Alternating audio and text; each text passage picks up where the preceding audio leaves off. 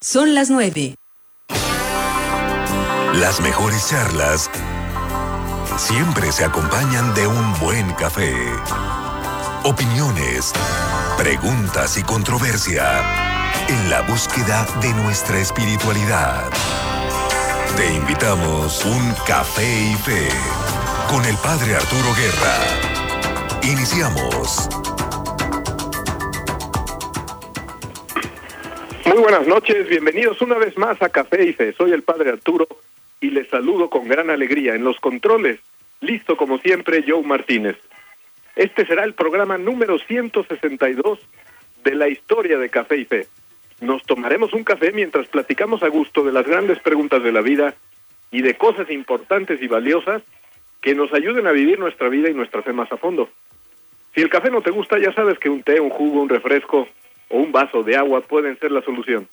Estamos aquí no para que todos estemos de acuerdo en todo, sino para opinar y escuchar, intercambiar experiencias, enriquecernos mutuamente y aprender de los demás. ¿Quieres participar? Por teléfono llámanos al 844-438-8110 o por redes sociales busca la página de Facebook Café y Fe. Este programa lo estamos haciendo desde Guadalajara, Jalisco, la Perla Tapatía y desde aquí nos conectamos a los estudios de la primera 88.9 FM de Saltillo. Hoy nos acompaña una invitada especial que se las voy a presentar. Se llaman se llama Mari Carmen Guerra Arias. Curiosamente los apellidos son los mismos que los míos y eso hace entrever que es mi hermana. Mari Carmen, ¿cómo estás? Buenas noches. Buenas noches, muchas gracias. Certificas que somos hermanos. Pero yo la mayor. ah, ya ven, ya ven, aquí hay jerarquías. Oye, Mari Carmen, pues bienvenida al programa de Café y Fe. Mari Carmen actualmente es eh, responsable del programa de fortalecimiento docente en la Universidad Panamericana en su campus de Guadalajara. Ha tenido una larga trayectoria en el campo de la educación, es psicóloga educativa y tiene una maestría en el Instituto eh, Juan Pablo II para los estudios de la de la de la familia. Mari Carmen, eh, en, en, tu larga trayectoria educativa, eh, ¿qué es lo que más te ha llamado la atención del, del corazón humano que se abre a la educación eh, desde pequeño? Híjole, yo creo que esa capacidad de, de de moldearse que tiene que tiene el humano. Cuando te llegan los alumnos muy pequeñitos de maternal, es como si te llegara un tesoro. Eh, todo lo que hagas o dejes de hacer va a quedar grabado en, en los alumnos. Entonces me impresiona mucho porque estás creando vidas, no no no literalmente, porque no somos el el material genético que, que le da vida, ni tampoco somos la divina providencia para darle la, la infundirle el soplo divino, pero te das cuenta qué responsabilidad tienen los educadores para moldear al niño, qué palabras usas, qué hábitos les les les inculcas, saludar, eh, tener piedad a la Virgen María, eh, saber resolver los problemas con los compañeros, cómo comer en el recreo, etcétera, etcétera. Entonces es cuestión de de todo ese aprendizaje, todo es como si estuvieras haciendo las pistas sobre las que van a caminar por toda su vida, que es formidable y que les vas dejando huella. Acomodas neuronas, en, pocas palabras. Tú no lo ves, pero las neuronas bien que se van acomodando. Cuéntanos, Mari Carmen, eh, ¿en qué consiste el trabajo actual que desempeñas en la Universidad Panamericana? Ay, bueno, este es un regalo de Dios, este trabajo. Eh, me toca eh, estar acompañando a 50 profesores del área de humanidades eh, todos los, las materias de humanidades, todos los alumnos de la universidad las tienen que cursar una materia cada semestre y son las materias que le imprimen el sello de la de la filosofía de la universidad, incluso de la espiritualidad de la universidad, aunque es es una universidad que respeta la creencia de cada quien, pero obviamente tiene su sello muy personal, ¿no? Enseñarlos a ser personas de bien, personas felices, personas que estén contentas consigo mismos, pero que se den cuenta de la trascendencia y que ayuden a los demás. Entonces estas siete materias eh, se distribuyen entre todos los alumnos de la universidad y en todos los semestres. Mi trabajo es acompañar a los profesores de esas materias en el área didáctico-pedagógica para estarles retroalimentando en el crecimiento. A lo mejor eh, algunos profesores les sugiero más técnicas de, tecnológicas, a otros les sugiero eh, a otros les sugiero más trato personal o a algunos les sugiero eh, que van muy bien, que felicidades, que les sigan, etcétera, etcétera. Y esa retroalimentación pues siempre va ayudando a crecer a los profesores. Como yo veo el conjunto de profesores, son 50, pues entonces para mí es enriquecedor porque tomo clases, aprendo y este y crezco mientras trabajo. Qué maravilla, Carmen. Y pasando a, temas más terrenales, ayer me llevaste a comer unas tortas ahogadas al barrio de Santa Tere aquí en Guadalajara. ¿Qué, qué, cuál es la magia de las famosas tortas ahogadas? Porque gente que, que nunca está en Guadalajara lo primero que viene a hacer es ir a un lugar donde vengan donde vendan tortas ahogadas. bueno, mis hermanos cada que vienen a Guadalajara quieren ir a las tortas porque las extrañan. Resulta que Guadalajara, por la altura que tiene y la situación de clima, es uno de los lugares privilegiados donde el, el bolillo, bien llamado aquí en Guadalajara virote, es un pan que se vuelve tostadito, tirándole a durito, y que hace crunch crunch cuando lo muerdes, entonces tiene una consistencia especial. A ese bolillo le ponen frijoles, le ponen carnitas y es una salsa de jitomate deliciosa que solo es receta de, de quienes saben hacer las tortas ahogadas y para los valientes un poco de chile, como mi brother Arturo que se animó a ponerle unas gotas de chile. Se supone que la torta ahogada es el bolillo con todas las características que dije, eh, lleno de caldo de, de, una salsa de jitomate. Pero los valientes además lo ahogan en, en chile. Es otra salsa enchilosa, pero es así que hace ver tu suerte. Arturo valientemente tomó unas gotitas de salsa que le, le caen bastante bien y que les, les fascina y luego acompañado finalmente con una buena jericaya, que también es un postre delicioso hecho de leche, aquí en Guadalajara, que gusta mucho. Así es cierto, las ayer, mamá y hermanos disfrutamos muchísimo la, la comida. Que una jericaya en tres segundos se acaba, ¿no? Casi en promedio. Sí. Muy, bien. Muy bien, Mari Carmen, pues estamos listos para iniciar nuestro programa de hoy. Vamos para allá.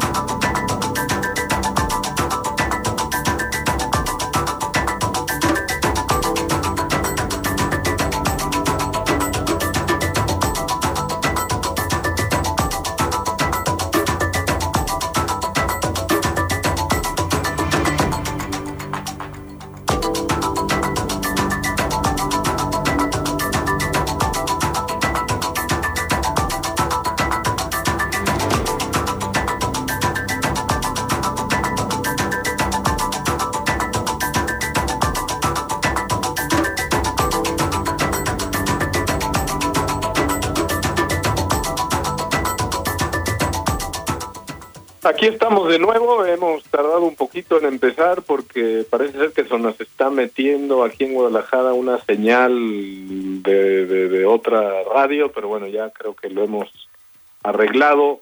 Así que les decimos cuál es el tema de hoy. El tema de hoy es, ¿la fe se vive de modo privado o de modo comunitario? ¿Tiene la fe impacto en la cultura y en la sociedad? ¿Cómo se vive la fe en familia? ¿Cómo se vive la fe en una comunidad? ¿Qué sucede ahí donde existe una parroquia con mucha vida? Estas son las preguntas que vamos a poner sobre la mesa, de las que vamos a estar platicando, hablando, dialogando, debatiendo. Mari vamos al hilo conductor del tema de hoy, eh, una idea muy extendida hoy en día, sobre todo en ambientes poco creyentes, es aquella teoría de que la fe que se viva en privado, que se viva, por decirlo así, a escondidas prácticamente, o que se viva en la casa, pero que cuando salgas de la casa dejes ahí tu fe, porque ya en un mundo pluricultural no se ve bien que vayas y salgas de tu casa con la fe eh, bien puesta. Eh, ¿Qué te parece esta teoría, eh, Mari Carmen? Eh, ¿Qué tiene que ver con la fe como la vemos los, los creyentes? Cuéntanos. La...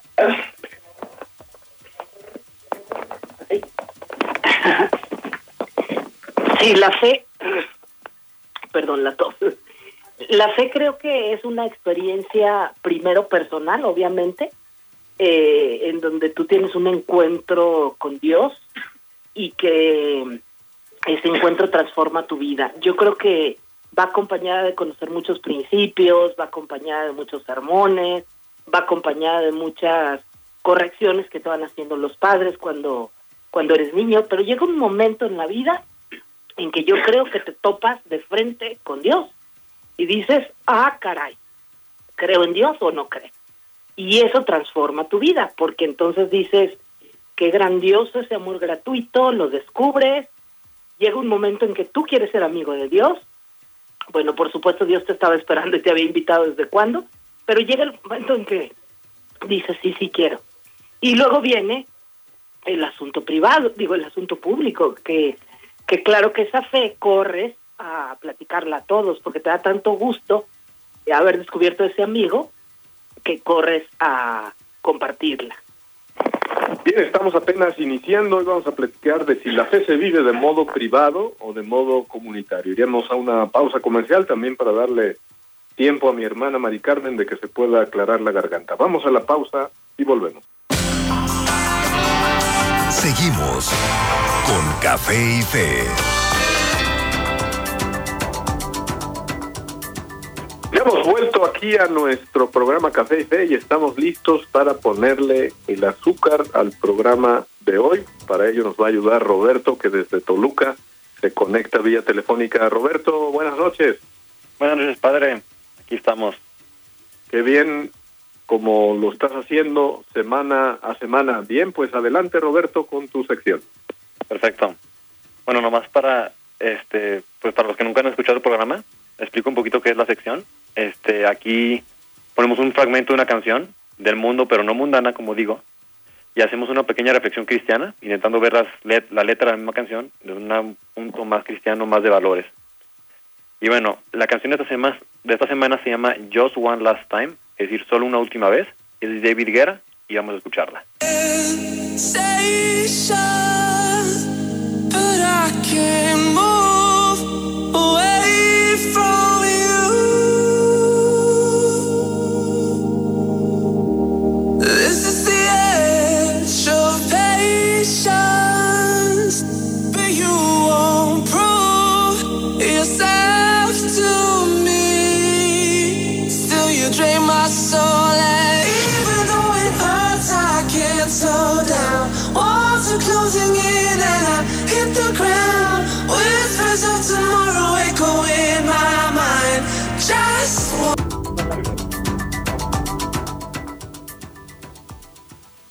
Bueno, es una canción que se puede, que trata principalmente sobre los sufrimientos que puede haber al amar a alguien. Y en el coro que se escucha se dice, ya traducido al español, a pesar de que duele, no puedo parar. Y esta puede ser una realidad del cristiano, ¿no? Ser cristiano, amar a Dios en un mundo tan pagano como el de hoy, es, duele y es difícil. Pero al momento que uno ha encontrado verdaderamente a Cristo, le es imposible parar. Es por eso la, existencia de miles de mártires que han muerto por Cristo en la historia y en el presente. Y también hay un fragmento de la canción este, que dice, vaciaste mi alma, ¿no? Y este puede ser un sentimiento cristiano, que significa, he llegado a sufrir, ¿no? Sentir que Dios ha vaciado tu alma. Pues al vivir todas las críticas, las persecuciones, las discriminaciones, etcétera, por ser cristiano, uno se puede llegar a preguntar, ¿acaso Dios ha vaciado mi alma, ha vaciado mi vida? Y la respuesta es que no. Dios llenará tu alma y ahorita se me viene a la mente una bienaventuranza que se leyó este último domingo, que dice, bienaventurados seréis cuando se incluyen, os persigan y digan con, con mentira toda clase de mal contra vosotros por mi causa. Alegraos y regocijaos, porque vuestra recompensa será grande en los cielos. Eso es todo, Padre.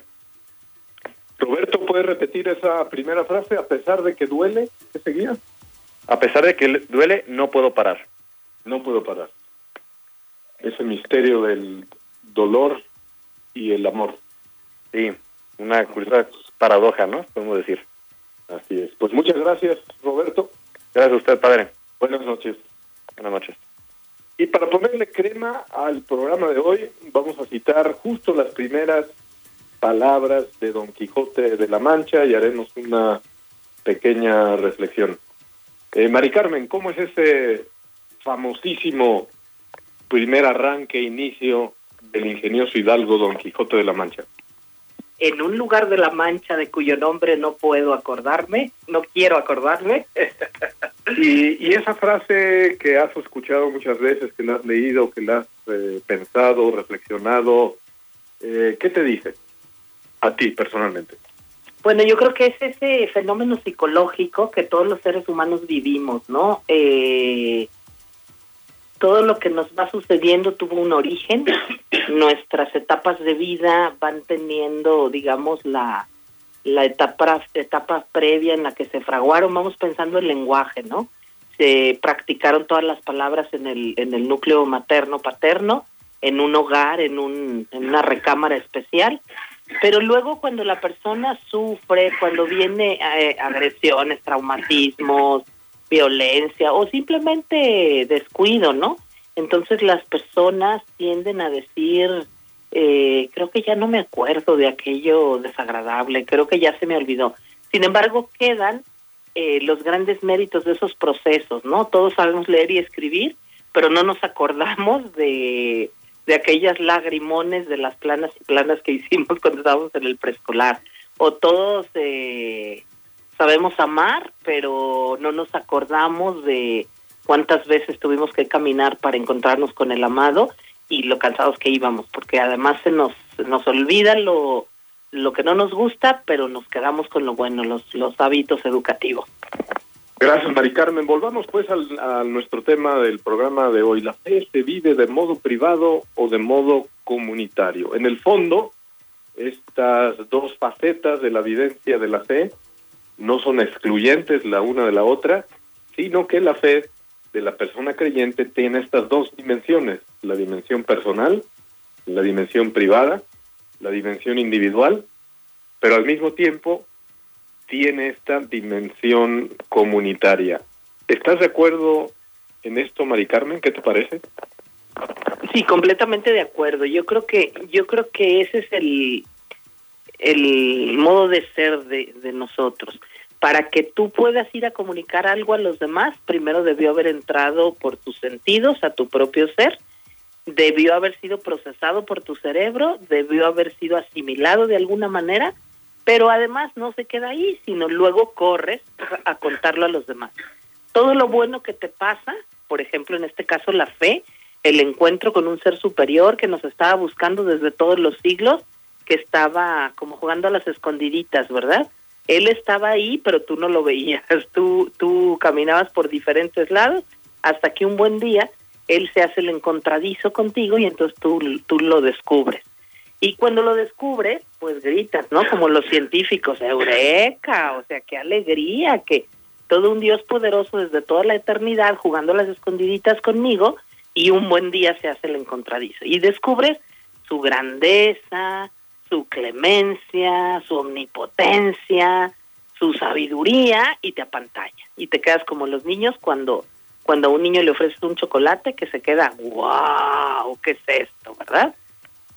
Vayamos, por ejemplo, al bautismo, ¿no? Cuando somos niños pequeños y nuestros papás nos llevan a recibir el sacramento del bautismo, veamos ahí el papel de la dimensión comunitaria de, la fe. Es decir, que nadie se puede bautizar a sí mismo. El, el, el nuevo miembro de esa comunidad creyente necesita para sumarse a esta comunidad, pues de ese esfuerzo comunitario. Obviamente también está la dimensión divina donde Dios actúa a través del, del sacramento. Pero visto desde ese punto de vista, quiere decir que entonces la dimensión comunitaria no es como un añadido o no es como, ah, bueno, ok, pues ahora ya nos toca vivir la fe juntos, porque ya la tengo yo, sino que es incluso previo, ¿no? O sea, hemos recibido la fe en medio de una comunidad viva. Muy bien, Mari Carmen. Y dando un paso más, ¿cuál es, digamos, la estructura básica, eh, hablando de dentro de, de nuestra vivencia como católicos, cuál es esa comunidad que incluso tiene su figura jurídica, donde vemos que está el Papa en Roma, pero luego están los obispos de las, de las diócesis. El obispo de una diócesis, ¿cómo organiza esas comunidades pequeñas o vivas? ¿Cuál es la, la, la palabra que estamos buscando? Ya creo que ya la dije. en ese lapsus lingüe salió salió la palabra. Creo que es una forma maravillosa como la iglesia se organiza eh, de tal manera que llegue de, de, digamos, de la jerarquía en la parte superior hacia cada una de las almas que nos acercamos a Dios. Entonces está el Papa, están los obispos, los obispos a su vez tienen a su grupo de sacerdotes, que podríamos hablar de los decanatos, el, el grupito que, que empieza con deca 10, 10 parroquias este, que se reúnen eh, con un decano, digamos un sacerdote encargado de la, del decanato, y luego bajamos a la célula básica que sería la parroquia. La parroquia es eh, obviamente dirigida por un sacerdote al que le llamamos el párroco. Decía San Juan María Vianney que cuando un sacerdote, un párroco cumple bien su misión, pues empieza a civilizar a ese pueblo. Pero cuando no hay párroco, entonces ese pueblo vuelve a su estado salvaje. Algo así nos sucede.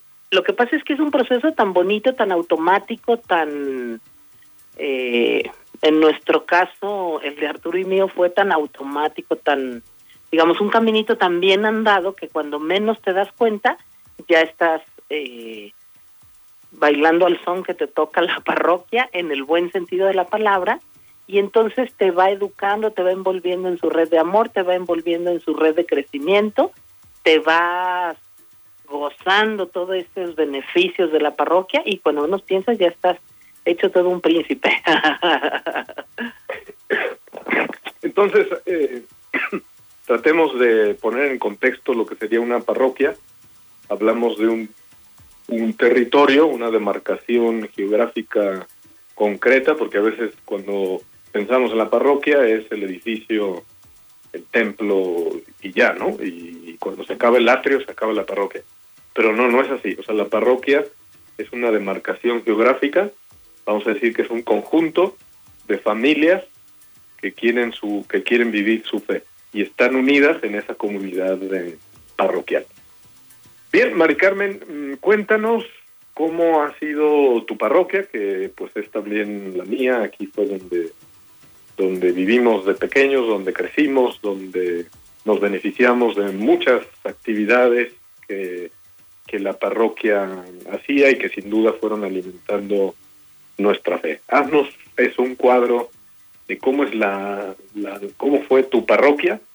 Esto lo haremos ahora que volvamos de la de la pausa comercial. Recordemos que estamos hablando del tema de si la fe se vive de modo privado o de modo comunitario. Vamos a la pausa y aquí volvemos. Seguimos con Café y Fe.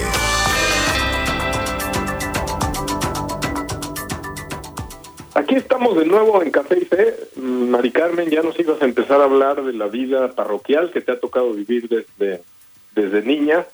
Estamos hablando de la parroquia de la Santa Cruz, para quienes conocen Guadalajara. Está ubicada en la calle Manuela, en el cruce de Manuel Acuña con Luis Pérez Verdía, en la colonia Ladrón de Guevara, en contraesquina de la cancha de fútbol del Colegio Cervantes de los Hermanos eh, Maristas. Eh, vamos a empezar, eh, Mari Carmen, por el catecismo. Eh, ¿Qué primeros recuerdos tienes de tus primeras clases de catecismo? Y ya de ahí explícanos un poquito toda esa estructura del catecismo en esta en esta parroquia y cómo tú fuiste pues dando pasos en ese camino de primero de recibir clases de catecismo y luego de convertirte en catequista. En catequista. Bueno, fue una riqueza grandiosa, ¿eh? Yo yo recuerdo de niños nos invitaron a la parroquia eh, vinieron aquí a, casa una, un, matrimonio, les platicó a mis papás del catecismo y nos llevaban los sábados. De los sábados de 4 a 5.20, sin falta y sin parar. O sea, trabajábamos en el catecismo con el, con el curso escolar, pero nunca faltaban. Es, es decir, todos los sábados había catecismo, excepto las vacaciones.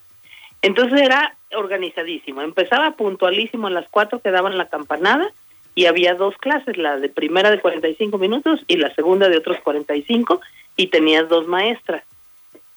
Eh, las clases eran hermosas, yo me recuerdo, yo me recuerdo un mundo precioso. Teníamos, tenían láminas, los catequistas de aquellos años, pues no contaban con estos medios tecnológicos tan sofisticados, y entonces tenían un montonal de láminas, pero además otra técnica que me impresionó muchísimo, que eran los famosos franelógrafos. Era una tela con franela, bueno, un, un tripié, le ponía una tela de franela y unas figuras bien hechas de, de, de todo, todo, todos los este, personajes del catecismo. Entonces, si te hablaban del hijo pródigo, aparecía el papá y lo pegabas en el franelógrafo, pasaba otro compañero y pegaba al hijo al hijo pródigo y otro compañero este pegaba al hijo el que se quedó en casa, etcétera.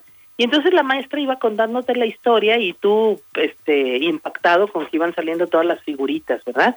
Incluso salían los cerdos con los que con los que convivía el hijo pródigo cuando se fue de la casa y entonces todo el mundo de los niños nos peleábamos por ir y pegar al franelógrafo los cerditos. Entonces era muy gráfico, muy pedagógico, pero además muy espiritual. Entonces, al principio del catecismo, el templo es un templo muy grande, quien lo conoce, de piedra, pero es este sumamente acogedor, tiene piso de mármol. Entonces todos los niños nos reuníamos el primero en la en la en el templo y el padre rezaba para todos y ya todo el mundo corría a su salón. Los salones eran obviamente te tocaba el órgano arriba, te tocaba el ala derecha del templo, el ala izquierda, eh, a medio a medio templo o incluso estaba el colegio parroquial o te podía tocar en los salones parroquiales. Entonces era toda una maravilla. Llegamos a ser hasta 800 niños, no sé si tú recuerdas ese contigo Arturo, y todos los sábados organizadísimo, el padre llegó a tener 45, 50 catequistas que se iban dividiendo y se organizaban, te toca la clase con este grupo y luego al rato con este otro. Entonces, al final, como buenos niños interesados, nos regalaban dos boletitos, uno rosa y uno azul. El rosa era por haber venido al, al catecismo y al final de la, de la clase te lo daban. Tú coleccionabas todos los rositas. Cuando venías el domingo a misa de nueve, que era la misa de los niños, entonces te daban el otro boleto, que era el azul, y entonces tú coleccionabas igual todos los boletos del año, de todos los sábados del año. Si tú llegabas a juntar, eh, supongo que el total o casi el total, pues eras primer lugar al final del curso.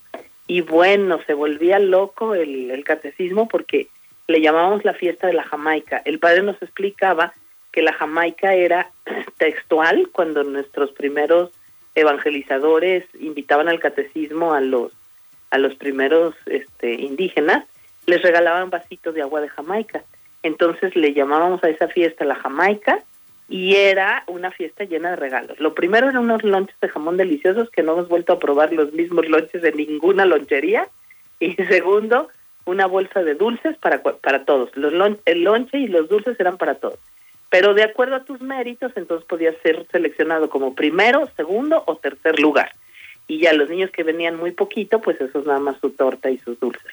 Pero eso como buen niño te motivaba, a, aunque sea con esos, este, esos elementos humanos, te motivaba a no faltar. Y de ahí de la no faltada, pues el amor de Dios iba entrando a tu corazón, iba quedándose, y además con el buen ejemplo del padre y las catequistas. Mira, yo recuerdo catequistas sonrientes, bonitas, bien arregladas todas y con muchísima disposición de enseñarnos el amor de Dios.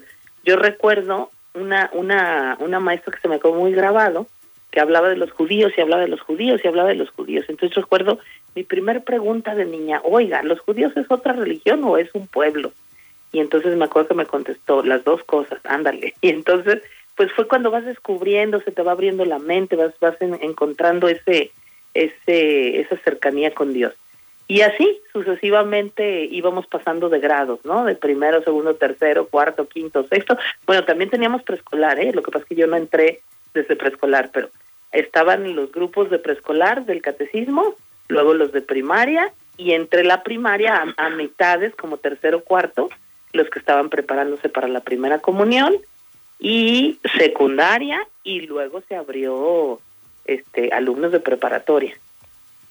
Y entonces ya cuando recorriste todo el camino, que entiendo pues coincidía un poquito con el ITER escolar, primaria, secundaria y preparatoria, después quisiste dar un paso a ser catequista. Cuéntanos cómo se dio eso. Fue una mañana, mi hermana grande y yo, bueno, yo soy la segunda, digo la, la mayor porque nuestra hermana ya está en el cielo, la hermana grande, entonces quedé yo de hermana mayor. Pero mi hermana, la que realmente era la mayor y yo, eh, un buen día una de las catequistas terminando una misa nos dijo, oigan, ¿no quisieran ustedes ser catequistas? Ah, ¿cómo no? Las dos dijimos, ¿te, te late? Pues me late. Y nos invitó los miércoles, los miércoles por la tarde, a prepararnos para ser catequistas. Y descubrimos otro universo. Resulta que el padre organizaba a la formación para sus catequistas los miércoles. Eran clases muy formales, didáctica, pedagogía, eh, pedagogía catequística, material didáctico, psicotécnica pedagógica, bueno, era, era toda una escuela formalísima, porque además hay que decir, ese amado padre Ignacio de Loera y Aranda, que fue pues un sacerdote de esos de, de este, hechos a mano, Dios lo hizo a mano, es decir, un sacerdote muy fiel, formado en Roma, eh, con toda la la vocación de ser sacerdote, amaba la catequesis y entonces le puso todo su empeño de vida a la formación de sus catequistas para que a su vez las catequistas le colaboraran en la formación de los niños. Entonces descubrimos esta escuela de formación para catequistas formalísima, preciosa, era todas las todas las tardes de los miércoles y era de 5 a 8. Y entonces tenías tres clases, dos con maestras eh, expertas y ahí hay que recordar a un montonal de catequistas. Me dejó mi hermano dar los méritos, ¿verdad? Eh, la maestra Guillarroyo, la maestra María Álvarez, la maestra Zenaida, la maestra Rebe Rodríguez, Pina Peralta, eh, la maestra María Jesús Rubalcaba, etcétera, etcétera, etcétera. Este, eh, bueno, ¿para qué decimos? Son cientos de nombres de maestras que nos dieron clase que estaban muy preparadas. Ellas eran maestras de veras de, de, normal, o, sea, de, escuelas normalistas, pero que ellas habían tenido a su vez la formación del padre desde, desde años atrás. Entonces, pues ellas estaban empapadas de Dios. El padre procuraba formarnos en la espiritualidad. No podías, él tenía varios principios, ¿no? No podías venir a ser catequista si no eras la mejor hija, la mejor hermana, la mejor estudiante y la mejor persona. Entonces, si tú ya ya podías decir, soy la mejor hija, soy la mejor hermana, soy la mejor este en, en lo que hago, entonces ya me puedo ir a formar como catequista. Y era una delicia. Este tomábamos notas, llevábamos libros, estudiábamos apuntes, el padre siempre nos daba él, él tenía una espiritualidad jesuita, a, pesar de que él no no era jesuita, él, él era diocesano, sacerdote diocesano, tenía, había mamado la espiritualidad jesuita de San Ignacio de Loyola y entonces tenía una formación preciosísima de nos hacía siempre una figura cuando empezaba su su clase de espiritualidad, una figura eh, nos la imaginábamos, ya sea que nos narrara la, la Plaza Navona de Roma, ya sea que nos nos narrara eh, pues por ejemplo cuando estaba nuestro Señor Jesucristo en el huerto de los olivos, como él había tenido la oportunidad de vivir en todos aquellos lugares, este, tanto en Roma como, como en Tierra Santa había, había estado en persona, entonces nos narraba, él le, llamaba la composición del lugar, la, la escena que íbamos a meditar, y luego este de ahí salía la reflexión. Yo creo que fue clases profundas de teología, yo me, me fascino con los años de todo lo que nos fue aprendiendo, y, y, y dosis tras dosis, miércoles tras miércoles, miércoles tras miércoles. Estuvimos tres años, cuatro años de formarnos como aspirantes y luego ya al quinto año recibimos, primero para ser aspirante era un cordón blanco el que recibíamos y luego para ya ser catequista un cordón rojo. O sea, la que era catequista es porque ya estaba este, muy bien formada en lo pedagógico, didáctico, pero también en lo espiritual. Había incluso una ceremonia, ¿verdad? De cuando ya terminaban su formación, en una era en una misa, se les imponía ese crucifijo, sea blanco, sea, sea rojo. Cuenta un poquito esa ceremonia. Bueno, era algo muy formal, lo, lo ofrecíamos a, a Dios. No era, no era, el padre siempre decía que no era ninguna promesa ni era ningún voto. Era un ofrecimiento que hacía nuestro corazón generoso a Dios porque Dios nos había concedido la riqueza de, toda esta formación y el ofrecimiento era eso precisamente que con lo que empezamos la idea, ¿no? De hacer parroquia. de regresar a Dios todo lo mucho que habíamos recibido. Y entonces era el día del el 8 de diciembre, todos los 8 de diciembre había ofrecimiento y entonces nos, nos, nos reuníamos el grupito de chicas más jovencitas que, que ya habíamos cumplido 3, 4 años en formación como aspirantes y luego eh, ya recibir el cordón rojo yo creo que pasaban hasta 3 y 2 eh, eh, los, los 5 años. Entonces, eh, la fórmula del, del o sea, para, para poder ofrecerle a Dios ese ser catequista, pues era preciosa, ¿verdad? Vengo a ofrecerte eh, lo que muchas almas, vengo a ofrecerte la renuncia a lo que muchas almas gozan, que, las, que son todas las diversiones mundanas, porque yo quiero ofrecerte mi vida en este en este trabajo catequista catequístico y entonces era pues algo muy formal. Nosotros nos sentíamos, nos sabíamos, vivíamos como catequistas, pero de 24 horas, ¿eh? No era no era solo ir los sábados a la catequesis, sino era vivir cara a Dios, lo que te tocaba vivir, tus obligaciones en casa, en el estudio, etcétera, pero también estar ya formalmente ofreciéndole a Dios tu trabajo catequístico. Oye, Maricarmen, y ya que te convertiste en catequista, luego qué, qué grupos te tocaron, cuál fue tu camino como maestra de, catecismo, qué fuiste aprendiendo de, los niños a los que les empezaste a, a, a enseñar cate, catequesis, a ver. Mira, como aspirante, eh, todavía, todavía no catequista, empecé a ayudar al preescolar y empecé con niños de tres años, yo de ayudante, mi maestra queridísima Lupita Ceballos, que fue la que me, me enseñó las técnicas del preescolar, ya muy formalitas. Entonces yo estuve primero con niños de tres años, que los tienes que ayudar a sonarse, los tienes que enseñar a sentarse, porque se te vienen todos en bola, ahí aprendí de, de disciplina práctica, a nadie le doy la hojita si no está sentado, y entonces te pones bien firme, los miras a los ojos y les dices, a nadie le doy la hojita si no está sentado y entonces te das cuenta que los niños son maravillosos, corren y se sientan y entonces al primer sentado se le da la hojita y todos corren a sentar. Luego tuve niños de primero de tres años y luego de cuatro años y luego de cinco años. Ahí estuve con Pita, eh, Lupita Ceballos aprendiendo. Pero en eso, las catequistas mayores, me refiero a la maestra Guilla Arroyo la maestra María Jesús Álvarez, le hicieron la propuesta al padre de salir más allá de las fronteras de nuestra parroquia. Entonces diseñaron un curso igualito que el que teníamos en nuestra parroquia, pero en el Cerro del Cuatro, que el Cerro del Cuatro en aquellos años era pues apenas la llegada de muchas personas que venían de fuera que no tenían dónde vivir en Guadalajara y pues bueno, a poblar el Cerro del Cuatro, que era lo más este digamos lo más eh, alejado y vacío que había en la ciudad. Y ándale, el padre no nos dejaba decir el Cerro del Cuatro, nos decía, vamos a San Ambrosio, no al Cerro del Cuatro. Eh, el San Ambrosio era la parroquia que se fundó en aquella comunidad, eh, la mezquitera, del, del, o sea, la parroquia se llamaba San Ambrosio y la colonia era la mezquitera, pero por supuesto en el Cerro del Cuatro.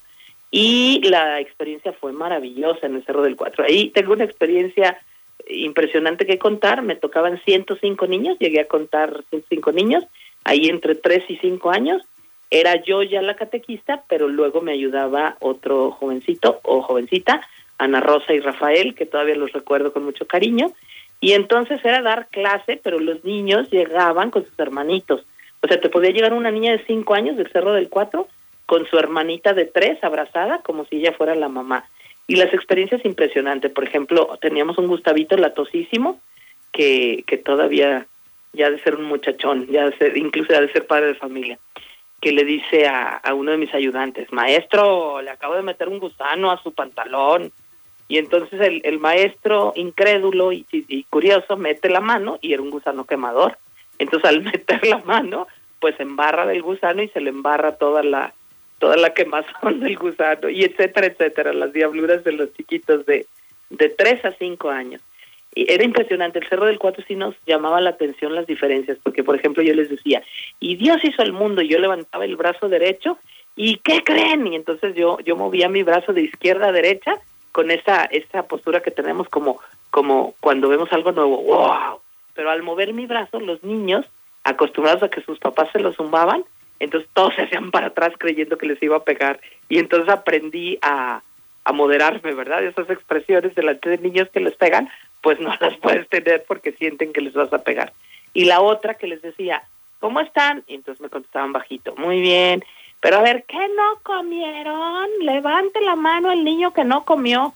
Y medio, medio grupo te levantaba la mano, porque pues era una colonia de escasos recursos, entonces te dabas cuenta pues la grandeza de, de, tener en la parroquia todos los medios, todos los conocimientos, toda la sabiduría y entrar en, un, en una parroquia periférica donde apenas tienen para comer, entonces era este impresionante. Y así le seguí, ¿no?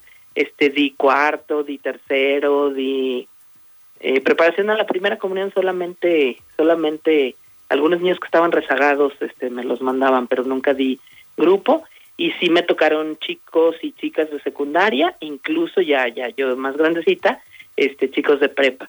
Y preciosísimo. Vimos cómo a través de esos 25 años de trabajo, bueno, ya cuando le sumas todos, este cómo iban creciendo, cómo se iban diferenciando de otros niños que nunca habían ido al catecismo en esos procesos de amor a Dios y los ibas viendo como pues llegaron a formar familias, llegaron a tener buenos trabajos, llegaron a tener sus propias casitas, llegaron muchos de ellos a salirse de, de la colonia La Mezquitera para para vivir en otras colonias, a tener sus sus este posibilidades, eh, o sea, no solamente espirituales, sino también económicas y bueno, precioso, pero claro, a través de toda una trayectoria de vida.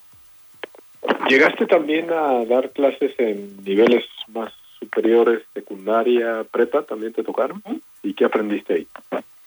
Ay, pues sí, precioso, precioso. Eh, el, secundaria y prepa, mira, los chicos de, de secundaria me parece que son tan tan arduos. Yo, yo en mi experiencia como en el magisterio tengo dos grupos como los ardos, dos, dos grupos de chicos.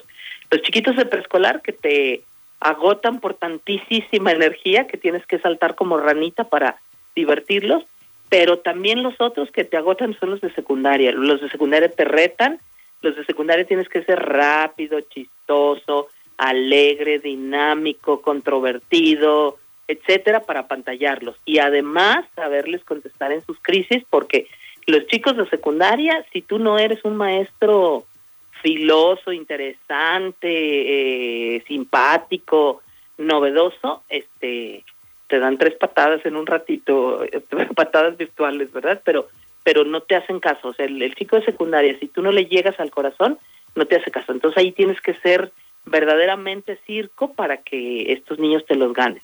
Y la preparatoria preciosa, creo que es una experiencia de lo mejor de lo mejor, porque es cuando ya vienen porque quieren y están ávidos de, pasar a ese proyecto de vida. Te hacen preguntas muy formales. Algo que más me impacta de todo es que te encuentras almas que quieren ser generosas con Dios y que quieren dar su todo. No nada más venir a catecismo los sábados, sino empiezan a inquietarse por el amor de Dios y vivir a lo cristiano y luego almas que te rebasan con mucho en, en crecimiento espiritual que dices, Dios hace maravillas verdaderamente con estas semillitas que uno que uno le, le ayuda a poner. El, el, el otro gran evento que se daba sobre todo en mayo y junio era el ofrecimiento de, de, de flores. Mm, explícanos primero en qué consistía esta actividad y luego pues cómo la viviste durante algunos años y qué te dejó esta asistencia durante mayo y junio de muchos años al ofrecimiento de flores. El padre de Loera organizaba, claro, junto con todas sus catequistas, el rosario a la Virgen en los meses de mayo y junio. Entonces ahí, si mal no recuerdo, ¿te acuerdas? De seis y media era la, la ida. Sí. Seis y media de la tarde eh, nos íbamos a rezar el rosario. Era un rezo del rosario formalísimo. El padre nos enseñó a rezar con delicadeza las Aves Marías completas, el Padre Nuestro completo y nos aventábamos todo el rosario. Pero íbamos de blanco, también era era parte de la de la de las fiestas de mayo, íbamos de blanco y pasaba lo mismo que con los boletitos de la del, del catecismo. Tú coleccionabas tus boletitos de mayo y luego tus boletitos de junio y al final había otra fiesta como de como de pues de digamos de méritos, de regalito a los niños que habían asistido. Y los dulces no faltaban y luego los regalos formales.